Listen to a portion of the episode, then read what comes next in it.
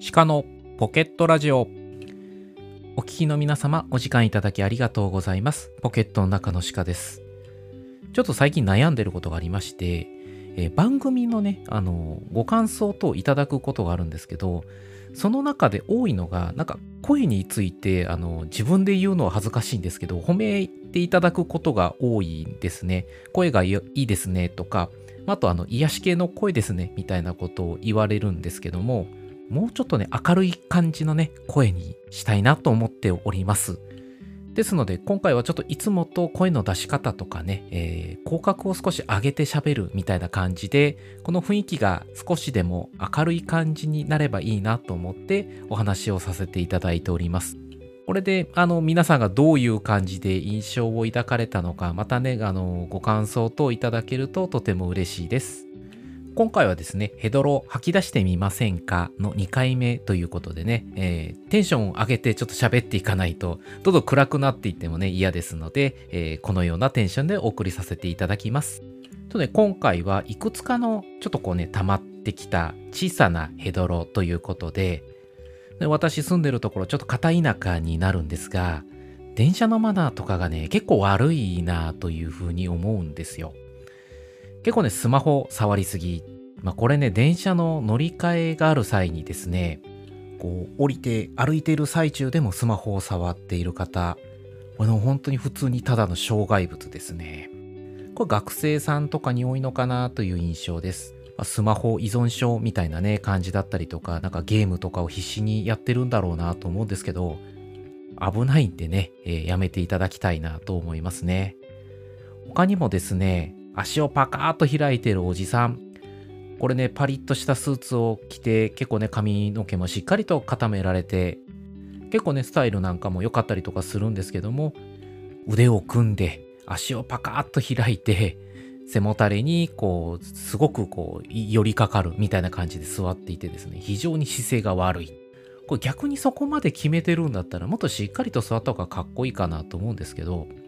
も調べてみるとですね、これ世界的にも問題になっているようで、アメリカとかね、ドイツの地下鉄なんかでもそういったことをやめましょうね、みたいなこうポスターが貼られてたりとかね、してます。これのね、原因っていうのがどうもいくつかあると思うんですけども、パーソナルスペースを確保したいからやってるんじゃないかとか、と普通にね、姿勢が悪いとか、他にもね、もうちょっと弱っていて、内もも内転筋ですね、これが弱っているために膝を閉じるという姿勢が辛いとかですね、いくらかっこいい格好してたりとかね、えー、してたりとかしてもそんなだと逆にね、かっこ悪いですよね、みたいな風に思ってしまいます。あもうちょっとね、人の目というのを気にした方がいいんじゃなかろうかというのが自分の中では感じましたね。あとはね、もうほんと田舎特有のその車社会だったりとかしますので、運転中にね、スマホを触られてる方、これまだまだいらっしゃいますね。運転中に触ってるとね、やっぱりもう後ろから見てて丸分かりなんですよ。もう結構ね、蛇行運転に近い。そんなようなね、感じになってますので、もしやられてる方いらっしゃいましたら気をつけましょう。他にもですね、運転席等ですね、サンシェードであったり、タオルとか、まあ、あとカーテン、これね、やられてる方いらっしゃるんですけど、これ普通にね、道交法第55条の第2項ということにね、違反しておりますので、6000円の罰金と1点。これね、バイクに乗ってたりだとか、まあ、あとね、歩いてたりとかもそうなんですけど、横断歩道で止まってくれない方、大体運転席側サンシェードついてます。これ普通にね、サンシェード運転席側につけてたりとかって、本当にあの周り全く見てない人なんだろうなというふうに感じますね。これね、バイクを運転してたりとかすると、こちらが優先道路だった場合、相手が交差点で一旦停止をしなければいけない。そういった時にですね、一旦停止したドライバーがこっちを見たかなっていうのをね、こう視線をチェックしたりとかするんですよ。これがね、サンシェードとかついてるとこっち見たかどうかもわからないし、そういった車なんかだと本当一旦停止無視なんかもね、結構ザラにありますので、本当にね、危ないんですよね。で、こういった感じでね、あの自分一人でずっと運転を続けていくとですね、どんどん自分の中で自己中心的な運転になっていくというかね、マイルールが作られていくみたいな部分があると思いますので、一度ね、ちょっとこう見直したりとか、他の方隣に乗せたりとかするような機会をね、設けていただいて、そういった部分をね、こう定期的に見直してみてはいかがでしょうかというふうに思いますね。これをね、より感じたのがですね、二輪免許取得中に高齢者講習があったんですよ。当時はですね、70歳以上の方が免許更新の際には高齢者講習を受けてから免許の更新に来てくださいねみたいな形で行われていたことなんですけども今ね確認してみると2022年からですねちょっとルールが変わりまして違反した方が対象でその実際に卒業検定みたいな形でね試験を受けるみたいな形になっているようですでその当時の時の話をさせていただくとですねの教習所の先生がですね鹿さんに今日ねちょっとね残念なお知らせがありますと。今日はね高齢者講習があるので自動車教習所内のコースの中には二輪の免許の取得のバイクとその高齢者講習の車だけになりますので気をつけてくださいと。何人かが確かね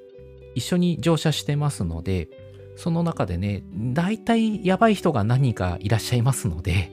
自分の身を守るつもりで、えー、その車が近くにいたらコースとか変えてもらって全然大丈夫ですのでとにかくその車に対して注意をして距離を取るようにして運転していきましょうというふうに言われました。これがですねもう教習が開始した直後からですねもう波乱でしたね。私と先生がその外周をちょうど走っている時にちょうど対向車側でスタートした状態でしたねでその時に突如場内に響き渡るスキール音いきなりね、フルアクセルで加速してきたようです。でね、その後すぐ止まったんですけど、ちょうどそこでね、あのすれ違うぐらいのタイミングだったので、車内が見えたんですけども、中の人をみんなね、悲鳴を上げてるような状態でした。いや、これは本当なんかやばいね、みたいな空気になったので、もうすぐね、その隣のね、こうちょっと広場みたいなところでいつもバイクを止めてその時のね説明を受けたりとかするんですけどもうそこへすぐ避難して鹿さん、今日これやばい人がいますので、本当に気をつけてくださいね。で、私はあの命が惜しいので、ここであの上から見てますので、ということで、先生は早々に逃げました。私もね、いくつかね、課題をこなしながらぐるぐる回ってたんですけど、またね、同じように外周回ってる時にですね、確かその車ね、クランクかなんかにいたはずだったので、あ、これはまだ大丈夫だなと思って普通に走ってたらですね、そのクランクに思いっきり突っ込んでくるその高齢者教習の車。でそれがねちょうど私の走ってる外周の真横に来たんで驚いて止まって私はそのままバイク転びました。もう本当にね勘弁してもらいたかったですね。の教習が終わった際にねやはりあのその先生から聞いたんですけどもそういうねやばい運転をしてる高齢者かなりいらっしゃるそうです。で、ね、やはりそれを見た一緒に同乗していた高齢者の方が免許を返納されるケースはとても多いそうなんですが逆にやばい運転をされている方ほどそのまま免許を更新されに行くそうです。そこでやはりね改めて思ったのは車というのは人の命を奪う可能性があるというそういったものを運転しているんだなということを改めてしっかり自覚することができましただからね、自分がいくら気をつけていても、巻き込まれるっていうこともありますので、そういったことね、細心の注意を払いながら、えー、安全に運転される方は気をつけてください。ということで、もうちょっとね、何を喋ってるかよくわかんなくなってきてしまったんですけども、そのうちね、ちょっとね、バイクについてもね、お話をする機会いただけたらなと思っております。そして、今回もですね、ヘドロ吐き出しませんかということで、ハッシュタグヘドロは人生のネタである、えー、こちらをつけて投稿させていただきますので、皆さんもヘドロがありましたら、ぜひ、えー、フィーカ喫茶、そして、えー、純喫茶道草、すみれこザ・ポイズンレイディさん宛てにですね、お便り送ってみてはいかがでしょうか。それでは今回の話は以上になります。それではまた来週お会いいたしましょう。失礼します。